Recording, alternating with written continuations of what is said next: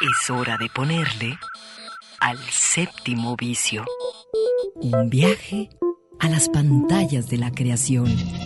Miradas al séptimo arte, a la manera de Red Radio Universidad de Guadalajara. Bienvenidos.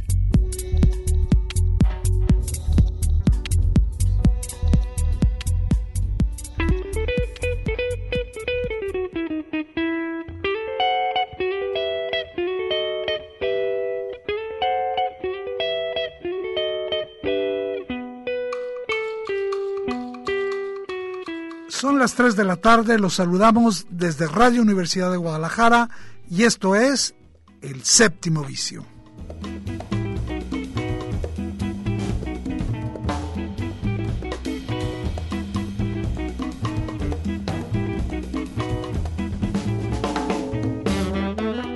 Y un saludo muy cariñoso para toda la banda que nos sigue cada sábado. Un saludo también afectuoso para Alejandro Coronado, que está a cargo de la producción, de los controles técnicos, que hace que esto suene más bonito de como lo hacemos. Y hoy estoy seguro que vamos a tener un programa muy interesante para eh, todos aquellos que ven en el cine una oportunidad para reflexionar, para pensar, también para entretenerse pero particularmente el cine como, como un bien cultural, como algo que nos permite entender y entendernos.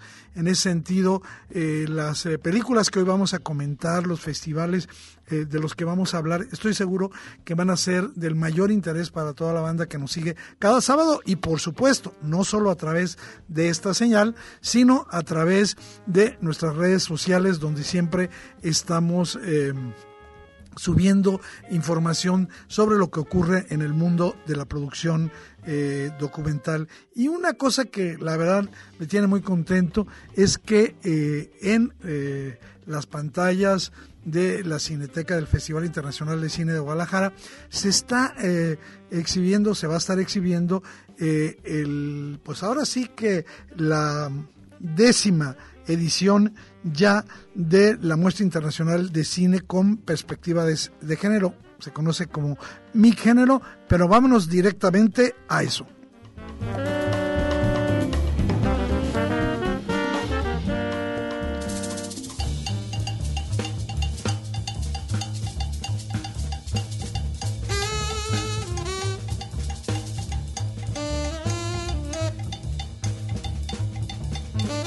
Eh, les decía que eh, la muestra internacional de cine eh, con perspectiva de género está cumpliendo 10 años, 10 años en los cuales a mí me parece que han seguido apostando con la misma convicción con la que se creó ese espacio, es decir, acercar los estudios de género, toda la mirada a partir de la perspectiva de género y los derechos humanos a un público diverso, a un público cada vez más amplio. Eh, un público que a veces podrá o no estar familiarizado con estos temas, pero que a través del cine y de otras actividades pueden, eh, digamos, tomar contacto. Eh, creo que no solo se trata de un cine de eh, activismo, sino de un cine que reúne a, las inquietudes, a las demandas de eh, muchísimos seres humanos en el mundo, por supuesto, particularmente mujeres, y eh, creo que eso va a ir ayudando a tejer nuevas realidades, nuevas formas de relacionarnos, de crear solidaridad, de crear empatía. Y bueno, en la mm, Cineteca de la Universidad de Guadalajara se van a estar ofreciendo, eh, bueno, ya se están ofreciendo a partir de este jueves eh, algunas películas de esta muestra internacional de cine con perspectiva de género, pero nosotros solo hoy vamos a hablar de dos. Los invitamos a que consulten en eh, Cineteca de la Universidad de Guadalajara, Cineteca FIG, y ahí estarán obviamente en la cartelera de la Cineteca eh, FICG, bueno, toda la información, pero yo quiero comenzar con un documental verdaderamente diferente y sorprendente. Ese documental se llama Vicenta.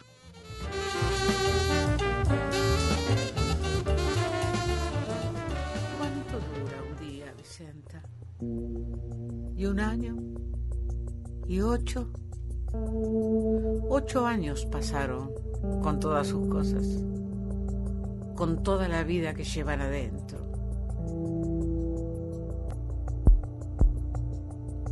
Después de tantos años callada, mirando abajo, atada a las decisiones de otros, hoy vas a alzar la vista para siempre. Vas a pararte de igual a igual frente a cualquiera, frente a la vida. Todo está cambiado. Y ahora llegan las disculpas obligadas, las palabras que se dicen porque alguien pidió que se dijeran. Ahora que el paisaje es otro y ya no las necesitan ni Laura ni vos. Aunque tal vez sí, tal vez hagan falta, no para Laura, no para vos, sino en la ruta grande de los derechos de las mujeres.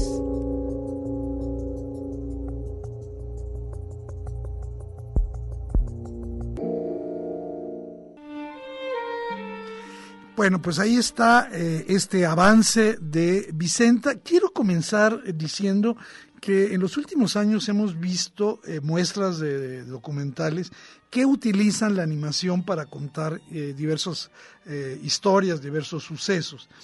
Es una decisión de por sí compleja porque en realidad necesita una justificación suficientemente contundente para no banalizar la realidad en la que se basa.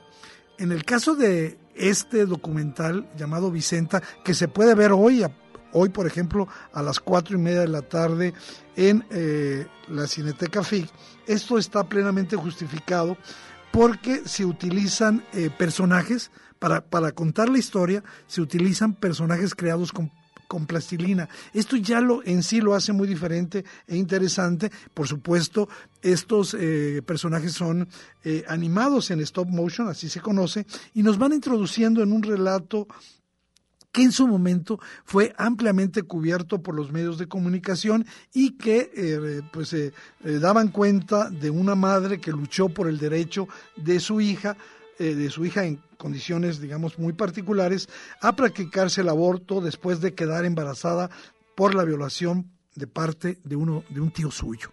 Esto ocurrió en Argentina, ocurrió en el año 2006. Sin embargo, conecta eh, directamente incluso con este año, porque tenemos que recordar que no fue sino este enero del 2021 cuando en Argentina eh, no se había aprobado la ley del aborto eh, voluntario, que permite el aborto sin que los médicos ni las mujeres embarazadas estén criminalizadas. Eh, curiosamente, cuando ocurrieron los hechos en el 2006, ya existía en la Argentina la posibilidad de abortar por causas de salud y violación. Eh, y Laura, Laura, la, hija de, la, de Vicenta Acuña, me recuerdo, se llamaba, este, cumplía todos los requisitos eh, no solo por haber sido violada, sino porque era eh, una, una chica, una niña con lo que se conoce con retraso en el desarrollo de las capacidades intelectuales. Algunas veces se le llama retraso mental a, este tipo y tenía ella, a pesar de tener ya 19 años, la mentalidad de una niña de 8. Sin embargo, los obstáculos burocráticos y la intromisión de una jueza que particularmente estaba en contra del aborto impidieron que eh, este proceso avanzara. Eh, el material de archivo que vamos a ver en esta animación de Vicenta eh, está presente, fíjense qué curioso, lo colocan a través de pequeños televisores donde vamos a ver las escenas reales. Todo lo demás son personajes de, plastilina, son mm, mini, televisores, ¿no? Y eh, bueno, pues esta atmósfera que se, que se presenta en Vicenta va, va, va, a crear una atmósfera, desde mi punto de vista, muy eh, cruel porque no se ofrecen explicaciones explícitas a lo que está ocurriendo, ¿no?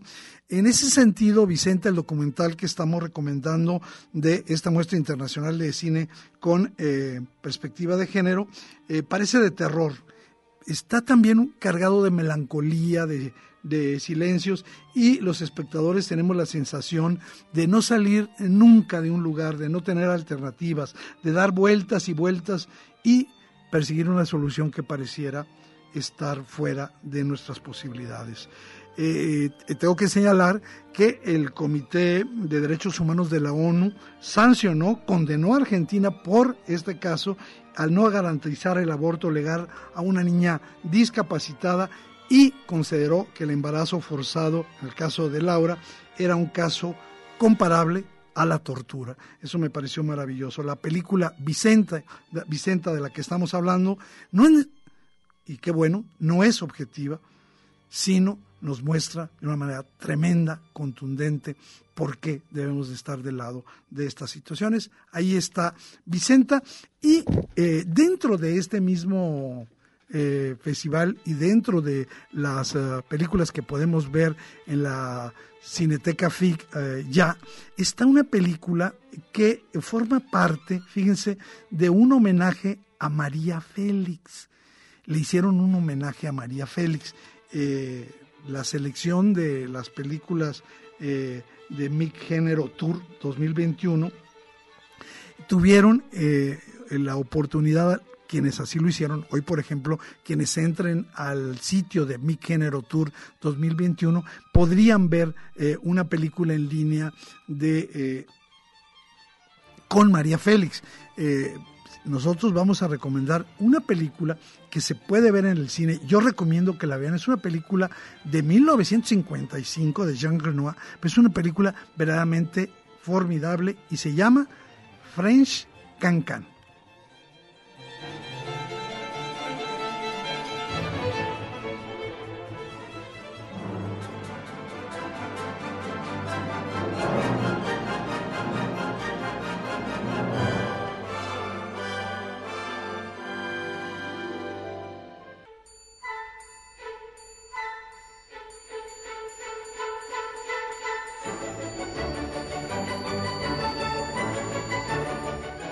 Bueno, eh, ahí está esto, obviamente eh, está de más decir eh, el por qué está esta retrospectiva de la diva María Félix, una mujer que a través de su carrera artística, como mujer también, como personaje público, eh, se construyó a sí misma con una independencia y con una autonomía pese a las adversidades de la industria y en los momentos en los que ella se convirtió, ahora sí, con una mujer eh, hecha y derecha, ¿no? A través de sus actuaciones en el cine.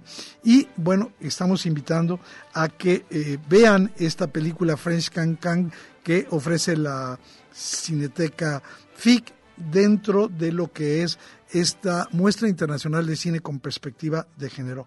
Eh, es una película, decía, de 1955 y es la historia de Monsieur eh, Danglars, o Danglars, perdón por mi francés, interpretado por Jean Gabin, que va a contratar a Nini, una chica que trabaja en una lavandería, y a otras chicas muy atractivas para que se unan a su compañía de teatro, donde ella va a tener la rivalidad, y ahí así aparece como Lola de Castro, María Félix.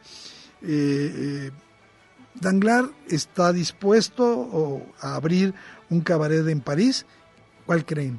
El Moulin Rouge, el famosísimo Moulin, Rouge, donde la gran atracción será la presentación del Cancan. Eh, bueno, pues a pesar de que no tiene novio, esta chica, Nini, va a ser seducida por Danglar aunque ella eh, está enamorada de su principal admirador, que es el príncipe Alexander. Eh, yo diría, eh, un poco para convencerlos de ver French Cancan, es que seguramente es una de las más bellas películas francesas rodadas en color. todo lo que se muestra en la película hay que verla en el cine, es mágico y casi cada escena parecería tener su propia tonalidad cromática y por lo tanto su propia atmósfera. Eh, el gran eh, director Jean Renoir eh, no, no solamente, digamos, intenta reconstruir una época a través del realismo, sino trata de recrear la visión artística que, por ejemplo, los pintores tenían de esa época. Y eso creo que va a, lograr un bello paralelismo entre las artes escénicas y las artes plásticas. Eh, la fotografía de French Cancan es verdaderamente extraordinaria, los colores brillantes y yo creo que eh, todo el tiempo nos va a dar, a pesar de esta em, aureola como de cuento de hadas, es absolutamente eh, realista, ¿no? Eh, y él tiene ese realismo un poquito, voy a decir así como de, de pastel, de los mm, de los musicales americanos, de los, de los musicales estadounidenses, ¿no? Creo que ver eh, French Cancan en estos días del siglo XXI es una experiencia fascinante porque nos va a permitir adentrarnos en un trozo de la vida de hombres y mujeres de un barrio, de un mundo que ya desapareció, de un mundo en perpetuo movimiento. Eh, el ritmo de French Cancan como el del baile, es extraordinario, no tiene tiempos muertos, una película que respira, que respira muy rápido y que nos hace devorarla a gran velocidad. Obviamente, el gran eh, momento de French Cancan es la parte final, 20 eh, minutos de locura total, donde eh, todos los bailarines no pueden quedarse quietos. Y yo diría que la gran moraleja de French Cancan es vivir.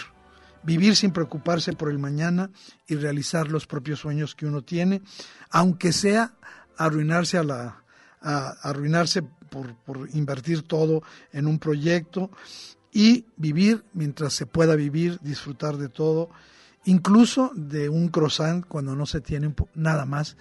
Eso vale la pena. Ahí está French Cancan, pero ahora vámonos a otra cosa que también podemos disfrutar en eh, la Cineteca del Festival Internacional de Cine de Guadalajara.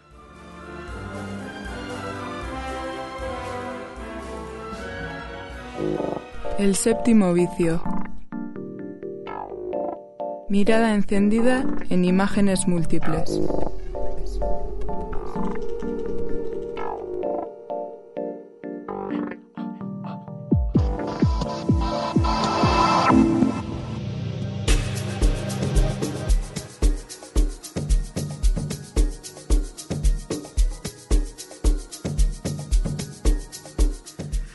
bueno, eh, dentro de la oferta de películas de la cartelera de la Cineteca FIC, hay una película que aunque no pertenece a eh, esta muestra internacional de cine con perspectiva de género, sí tiene una perspectiva de género, pero ¿qué creen? Sobre las masculinidades.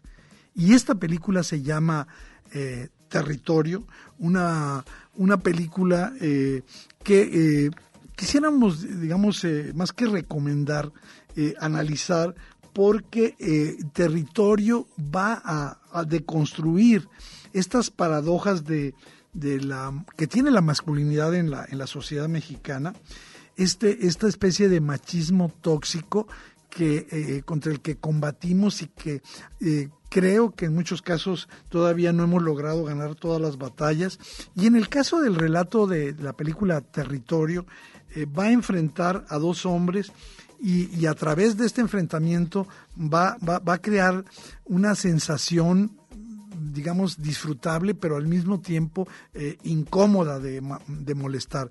Territorio está protagonizada por José Pesina, ya lo habíamos visto en una actuación eh, muy buena en Carmín Tropical, Paulina Gaitán y Jorge Jiménez, mucha gente los ha visto en, en la serie Narcos, por ejemplo. Y creo que eh, hay que mencionarlos porque las interpretaciones de estos protagonistas de la película eh, son tan, tan, tan buenas, tan consistentes, que van a ir provocando eh, una, una, adherencia, una, una, una, especie de compasión por lo que está ocurriendo con ellos. ¿no? rápidamente decir que la premisa de territorio es que Manuel y Lupe, ambos esposos, intentan sin éxito tener un bebé porque eh, Manuel es infértil y para poder lograr ser padres se cuestionan la posibilidad de un donador. Simultáneamente, Rubén empieza a trabajar bajo las órdenes de Manuel en su trabajo. No estamos dando spoiler, es básicamente la historia que envuelve territorio.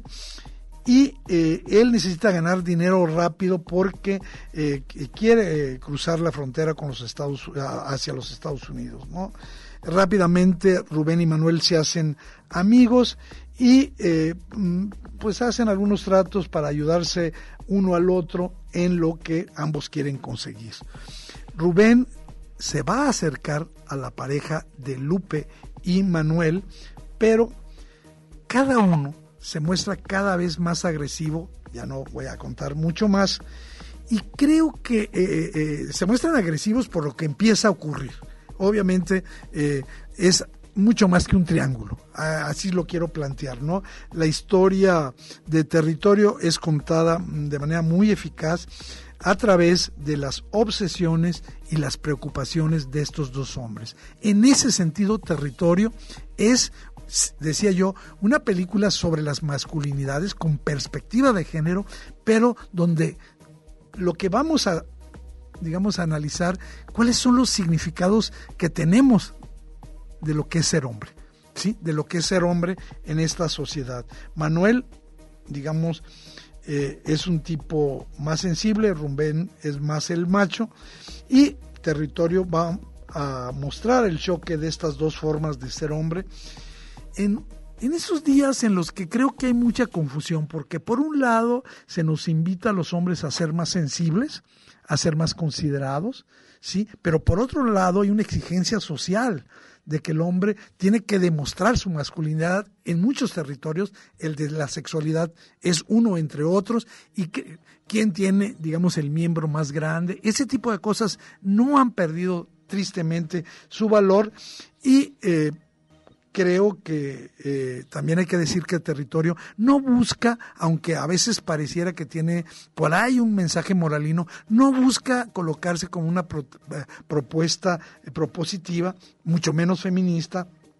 Creo que lo que busca es un retrato, un retrato de esas masculinidades y quiero recomendar profundamente el diálogo final entre la pareja, que es verdaderamente devastador. Ahí está eh, territorio eh, que eh, nos, nos recuerdan que en este México patriarcal, toda masculinidad vivida sin reflexión, vivida de la manera, digamos, más tradicional, es inherentemente tóxica. Ahí está la invitación a esta película territorio, que estoy seguro que más de alguno le van a sacar alguna ronchita, pero ahora sí vámonos, ya que llegó nuestra querida compañera Claudia Caballero, a hablar del estreno de la semana que es nada menos que Candyman.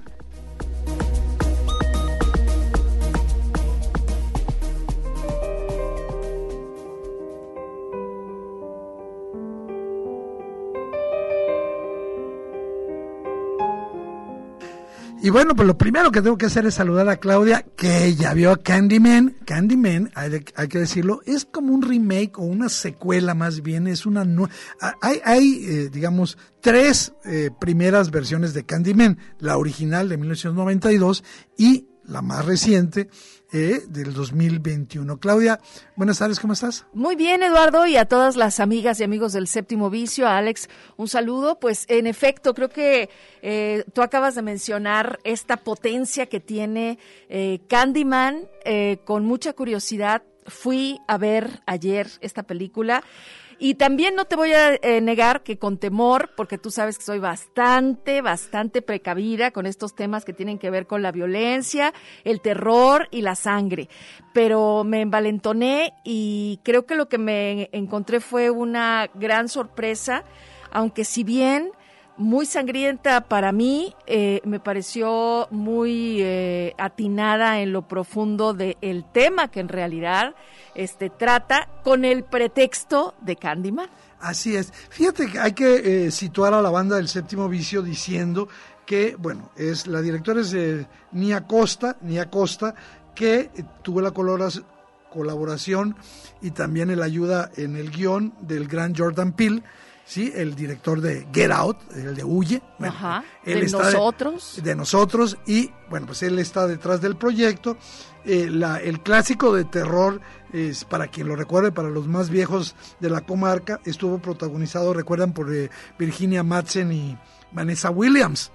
Eh, la joven Vanessa Williams, y bueno, hablaba de cómo, digamos, castigan a alguien por haber tenido una relación con una chica blanca. ¿Sí?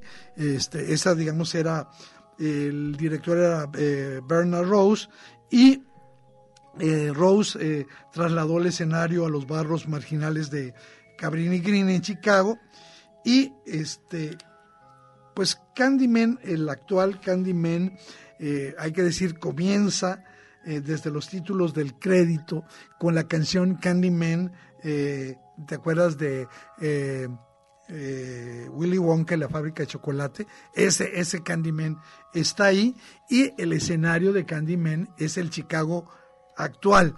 Sí, y ahí un, artista modesto, digamos, de, que está buscando un sitio en el espacio artístico de Chicago, que se llama Anthony McCoy, vive eh, con su elegante pareja, ella se ve que es un poquito, digamos, más rica, ella es independiente, es una galerista reconocida, eh, eh, Brianna Cartwright se llama, y viven en un lujoso departamento construido justamente en el barrio de Cabrini Green, que ha sido derribado en su mayor parte, dejando solo las hileras de los edificios eh, pequeños, abandonados y espeluznantes, donde se supone que ocurrieron, digamos, eh, las situaciones eh, terroríficas con Candyman, ¿no?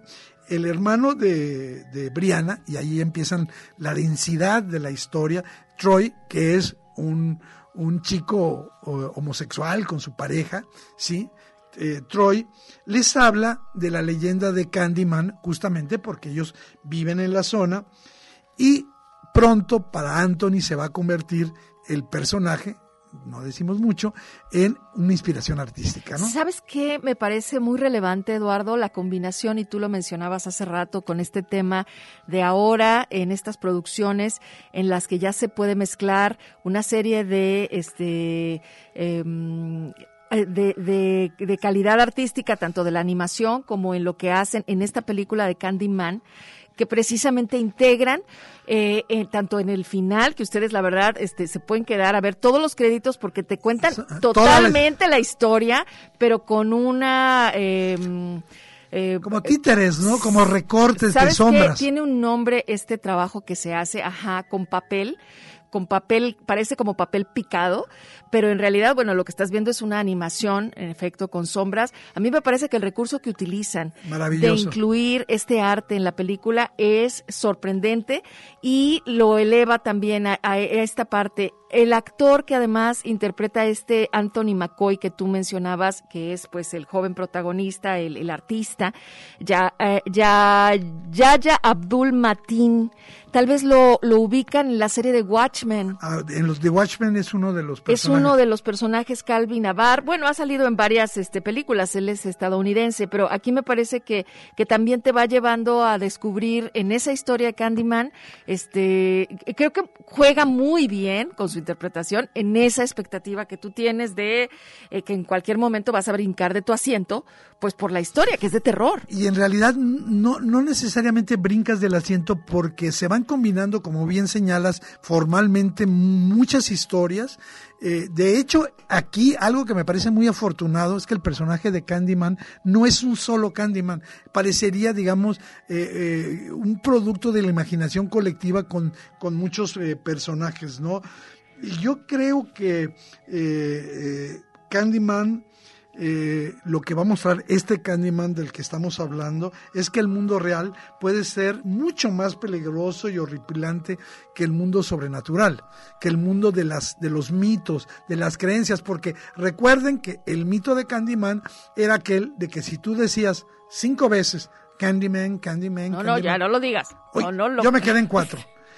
Eh, va, va, a pasar algo, algo tremendo y justamente el eslogan de la película es atrévete y di su nombre, ¿no? Y, bueno, eh, el, artista va a hacer una obra que tiene este título, se va a hacer, digamos, conocido y pues no está de más, porque ya decíamos que Jordan Peele está detrás de esto, eh, pues de que es una expresión de la rabia contra el racismo. Justamente hoy que estamos eh, celebrando eh, un aniversario más eh, de la marcha de Martin Luther King, ¿sí? Este, bueno, de la rabia contra el racismo en esta era del Black Lives Matter, la película, decía yo, va a investigar a Candyman como un síntoma de la, de la desigualdad y también yo creo que de la mala vivienda. Fíjate que hacen mucho hincapié en la, en la forma tan, tan triste en la que viven eh, los afroamericanos en Estados Unidos, el fenómeno de la gentrificación en los Estados Unidos que van alojando, van retirando de zonas eh, importantes para construir zonas residenciales y van eh, dejando a la gente pobre. Yo creo que es una película que Incluso se puede ver varias veces, eh, tienes razón, tiene una parte fuerte, eh, una, una, parte donde nos muestran, digamos, qué es lo que le ocurre a quienes, eh, digamos, tienen contacto, contacto con, con, el Candyman sobrenatural. Sí, mm, nada más para finalizar lo que tú mencionaste de este tipo de terror que es en realidad humano, porque en efecto la maldad sabes vas a encontrar cuando vas a ver una película de horror, ¿no? Hay, maldad, pero esa maldad que te muestra Candyman eh, te recuerda cuán vigente está y además como la sitúa, así como mencionaste en esta versión, muy, muy enfocado obviamente a la denuncia del racismo en los Estados Unidos y en todo el mundo, pues creo que eso es lo que también te deja, si bien este em, un poco movido por la sangre que ves y el tema tan de susto, pero te deja movido que en realidad la maldad pues está aquí, está presente y que es, es humana. Sí, y vale la pena, es el estreno de la semana, lo recomendamos eh, ampliamente aquí en el séptimo vicio y vámonos pues con una noticia que no deja de ser pues triste.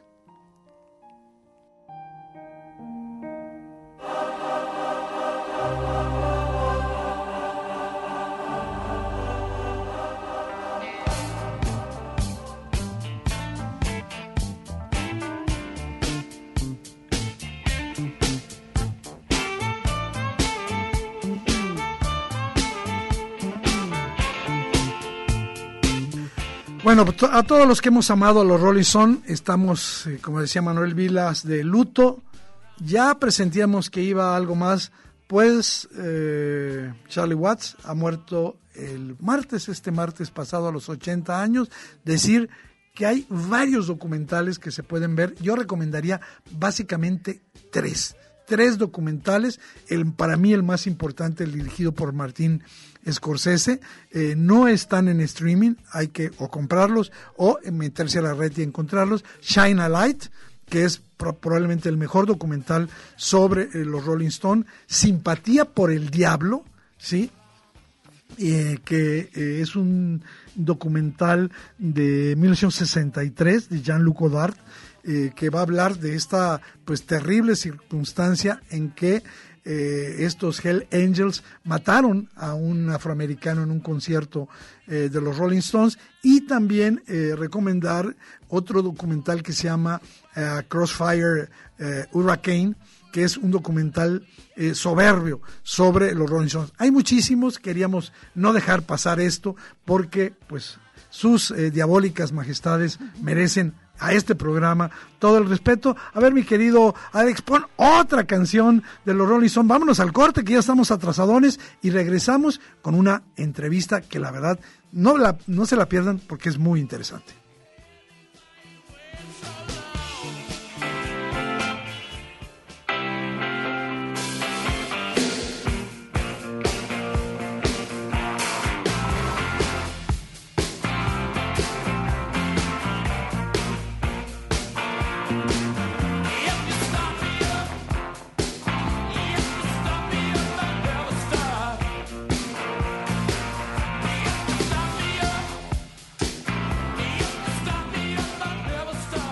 Séptimo vicio.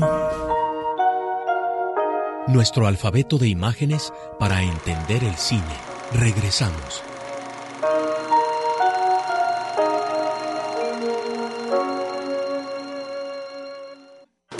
Miradas a la fábrica de sueños. El séptimo vicio.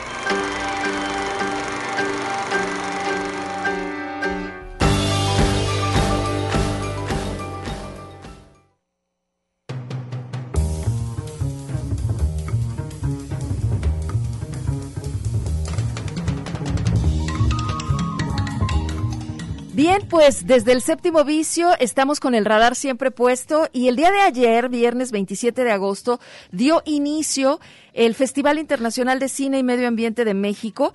Eh, estará vigente hasta el día 5 de septiembre en su edición número 13. Este festival se va a realizar de forma híbrida eh, y tenemos eh, nada más y nada menos que vía telefónica justo al director eh, que el día de hoy vamos a poder este, conocer más a detalle eh, tanto la propuesta que seleccionaron de películas como toda la dinámica. Gustavo Ballesté, muchas gracias por tomarnos esta llamada. Bienvenido al Séptimo Vicio.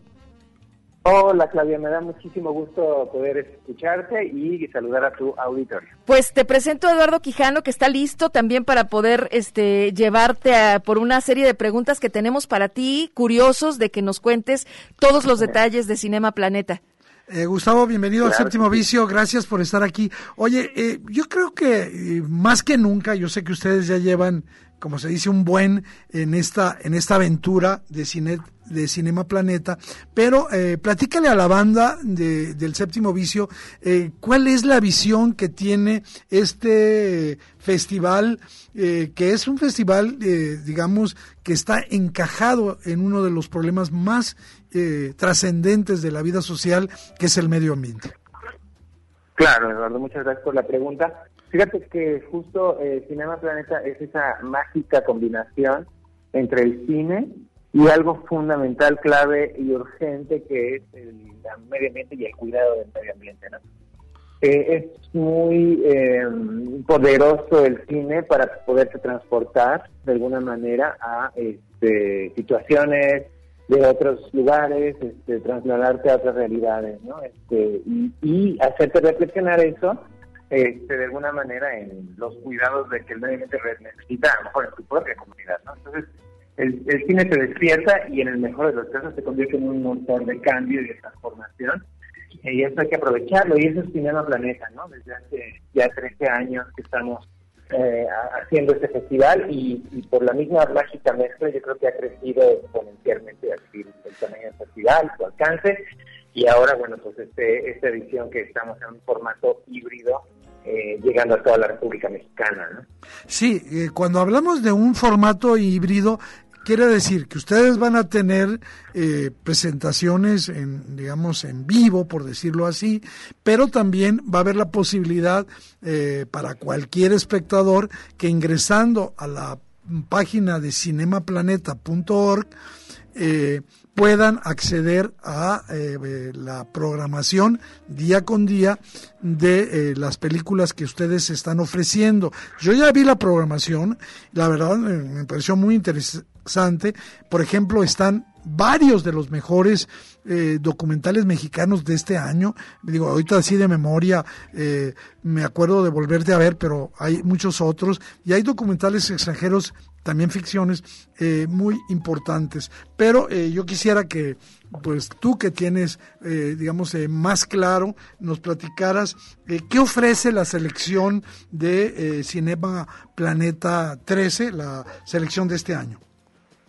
Sí, mira, Eduardo, eh, justamente lo que quisimos es hacer esta edición. El año pasado sí tuvimos solamente una edición este, virtual, ¿no? Cuando a todo el mundo lo, metieron en, en sus casas, eh, Cinema Planeta apareció con su plataforma ideaplaneta.com.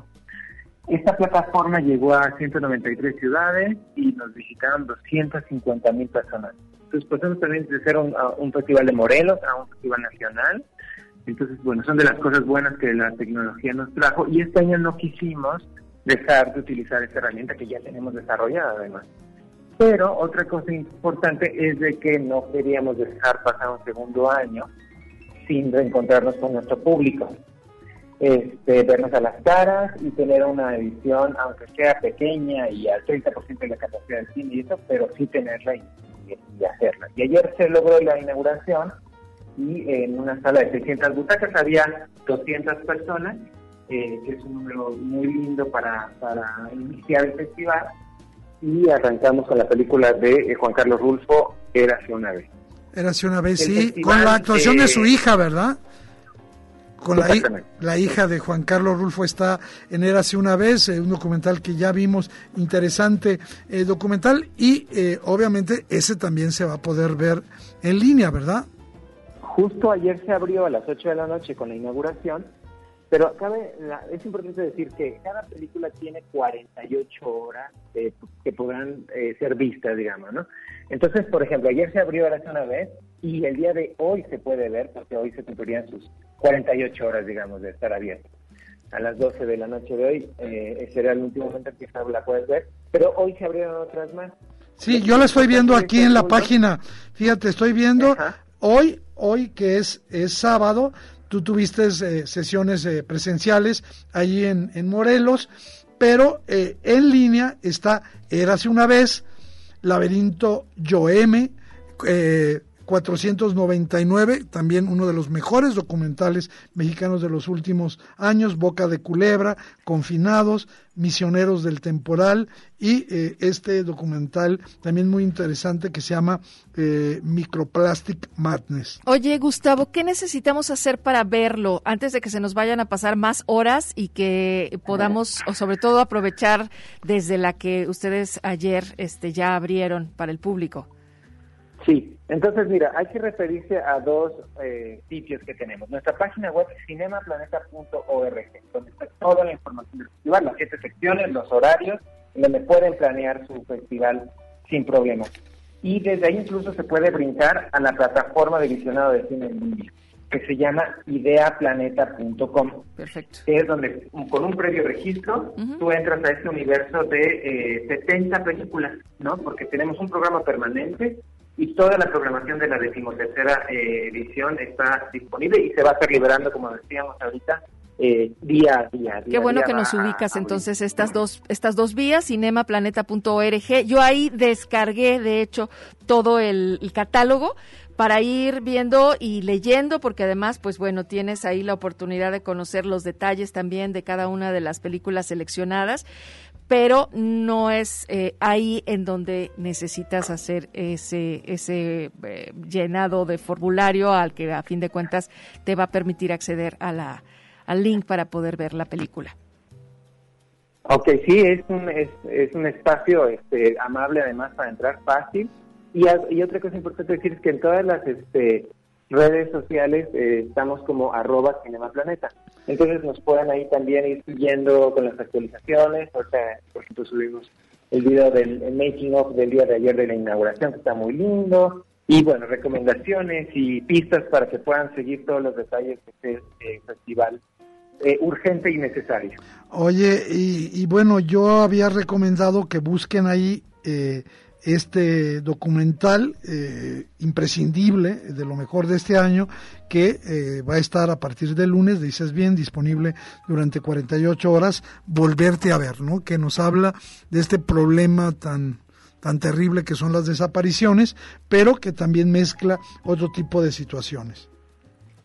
Sí, es una película muy oportuna para Morelos porque es justamente las madres buscando a sus hijos desaparecidos aquí en el estado eh, es una película recientemente nominada a los premios Ariel. Carolina Corral, la directora, vive aquí en Tepoztlán. Eh, estará presente aquí en las funciones presenciales, pero pues para su auditorio allá en Jalisco, este, poderse unir a la plataforma ideaplaneta.com para también darle seguimiento a este documental será importante y como también me mencionaban, o sea, tenemos realmente, se nos quedaron el año pasado mucho en el tintero las películas mexicanas y este año las tenemos todas. Entonces nuestra programación es magnífica, el documental de México es brutal. Ya vi el hashtag porque podemos hacer algo. Sí, ese eh, es nuestro eh, lema. ese es el lema, porque podemos hacer algo. Bien. Porque sí, es cierto, ¿no? Todos hagamos lo que hagamos, tenemos que participar en el cuidado del medio ambiente, en mitigación de cambio climático, eso es fundamental y clave.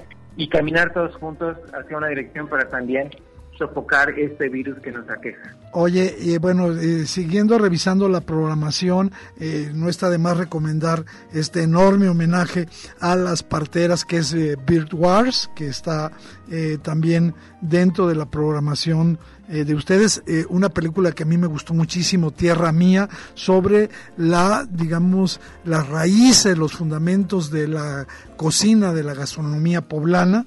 muy, muy interesante, a mí me, me gustó Tierra Mía, de Pedro este, Pedro González. Este, y bueno, hay un montón de películas, pero yo eh, mencionabas hace un momento la presencia de la directora de Volverte a ver y eh, hay otras actividades que ustedes han programado como parte de Cinema Planeta. Sí, fíjate que justamente eh, cuatro documentales de la selección oficial mexicana en competencia, que son Bird Wars. Las guerras del parto de Janet Jarman, eh, la vocera de Luciana Kaplan, Volverse a ver de Carolina Corral y La energía de los pueblos de Marie Convé. Esas cuatro documentales nos dan pie para crear unos foros que se llaman telar de saberes. Estos telares de saberes invitamos participantes para dialogar en, torno al tema de la película. Eh, se dan encuentros muy interesantes, eh, son puras mujeres las que estarán participando en, este, en estos telares de saberes y este, esto sucederá en el Museo de Arte Indígena Contemporáneo de la Universidad Autónoma del Estado de Morelos en cuatro días de la próxima semana. Los vamos a grabar y los vamos a subir a las redes sociales para que los puedan justamente ver eh, en otros puntos de México.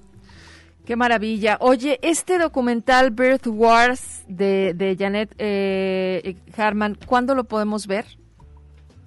Este documental de Janet Jarman, te voy a decir en un instante. Porque en efecto, bueno. bonita página. Es que no, ¿sabes qué me llama la atención? Sí, ¿sabes qué me llama la atención? Que a veces tenemos aún el concepto cuando escuchamos algo que tiene que ver con medio ambiente, eh, alguna temática como en festivales como el de ustedes, de Cinema Planeta, que, que solo es eh, hablar cambio climático, arbolitos, eh, la reforestación, no en el menosprecio de lo que obviamente la naturaleza en este ámbito representa, sino la conexión que tenemos los seres humanos y nuestras historias precisamente con todo lo que nos rodea. Y esta historia a mí me interesa muchísimo verla, no solo por el trabajo propio este, y mis intereses profesionales de estar eh, muy unida con estas comunidades de mujeres y con estas comunidades de mamás. Eh, me llama la atención, ya la, ya la ubiqué, Eduardo ya me, ya me ayudó el martes para ver este Bird Wars. Y por todo esto que acabas de mencionar, creo que debe ser muy rico que además después de la película pues puedas generar todo este diálogo. Exactamente. Esta película, como bien dices, estará el martes 31 de agosto y el miércoles 1 de septiembre, esas 48 horas en línea.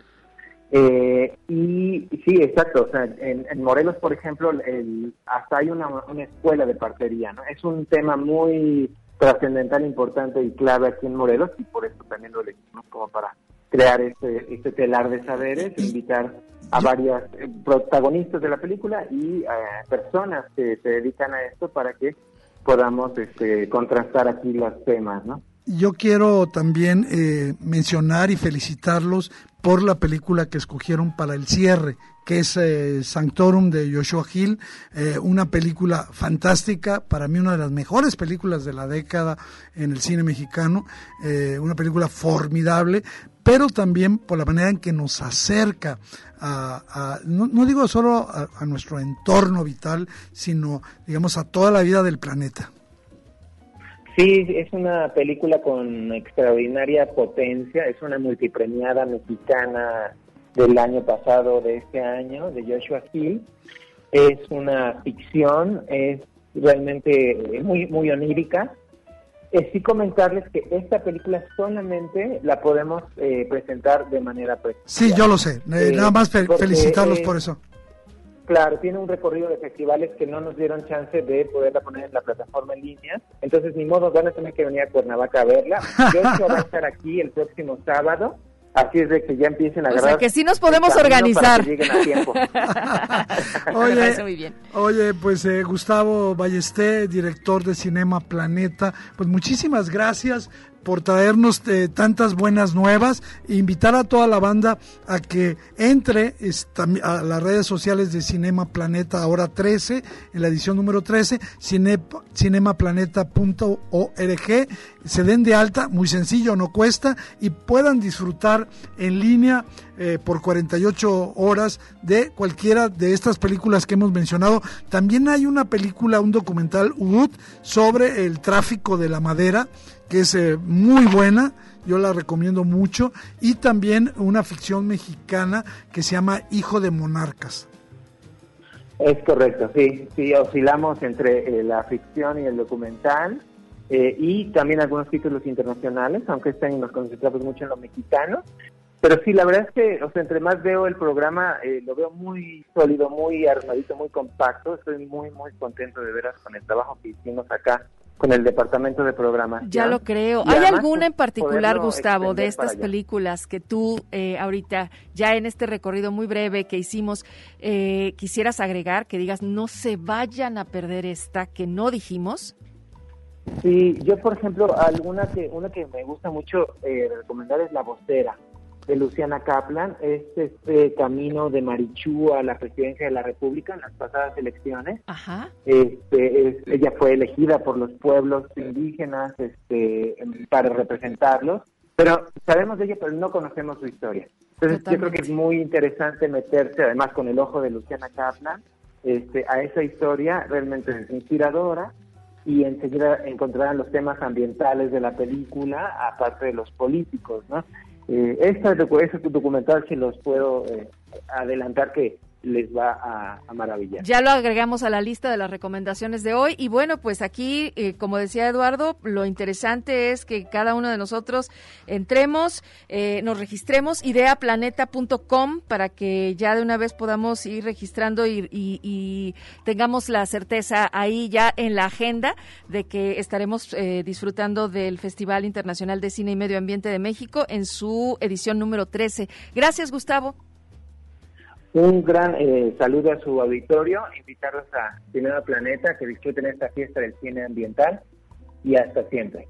Hasta pronto, Gustavo Ballesté. Ahí está, hay una enorme oferta gratuita en línea con eh, excelentes documentales y ficciones que nos hablan de nuestra relación con la Tierra, con el planeta, con la la vida misma. Se nos está acabando el programa, eh, Claudia Caballero. Tenemos, dejamos en el tintero eh, muchas eh, eh, pues, recomendaciones, tanto de películas como de series, pero ya habrá oportunidad de hacerlo el próximo el próximo sábado. Yo creo que pues ya se está antojando, pues no sé, algo más pesadito, un, un tequilita, una chelita fría, la botanita. El fin de semana yo creo que ya lo sabemos, ya comenzó, el día está tequilero, está nubladito, está sabroso y pues nosotros tenemos que que retirarnos eh, de, este sábado, invitarlos para que se unan a la programación de Radio Universidad de Guadalajara. Y Claudia, pues muchas gracias. Gracias a ti, Eduardo. En efecto, pues este ya cada quien le pondrá inspiración a lo que resta de este sábado. Buenas películas en el cine. Vayan. Yo me moví de mi querida cineteca y ayer fui a una sala comercial maravillada. Me encontré con que también están vacías. Es decir, no hay riesgos, son seguras, los protocolos se están siguiendo. Así que bueno, pues si se les antoja salir de casa, una buena opción también son las películas que pueden encontrar en cartelera o quedarse en casa con todas estas series también maravillosas que pues esperemos para la próxima semana poder tocar algunas de estas ya con la profundidad y, y con todo el detalle que nos encanta aquí en el séptimo vicio. Muchas gracias, Eduardo. Gracias, Claudia Caballero. Vámonos escuchando este soberbio disco de Lord.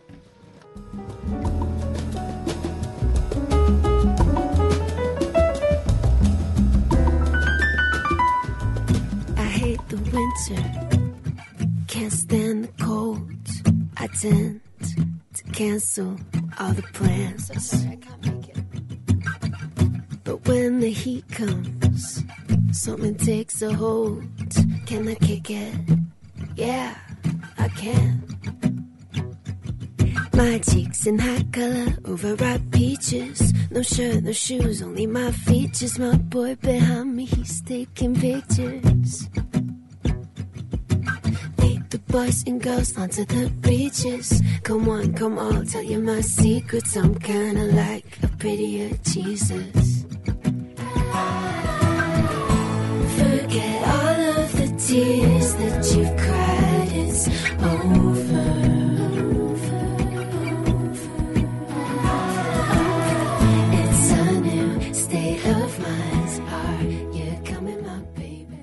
El séptimo vicio. La cultura del cine en imágenes sonoras.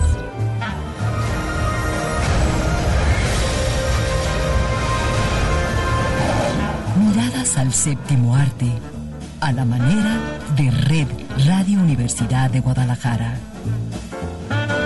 Escúchanos todos los sábados desde las 3 de la tarde.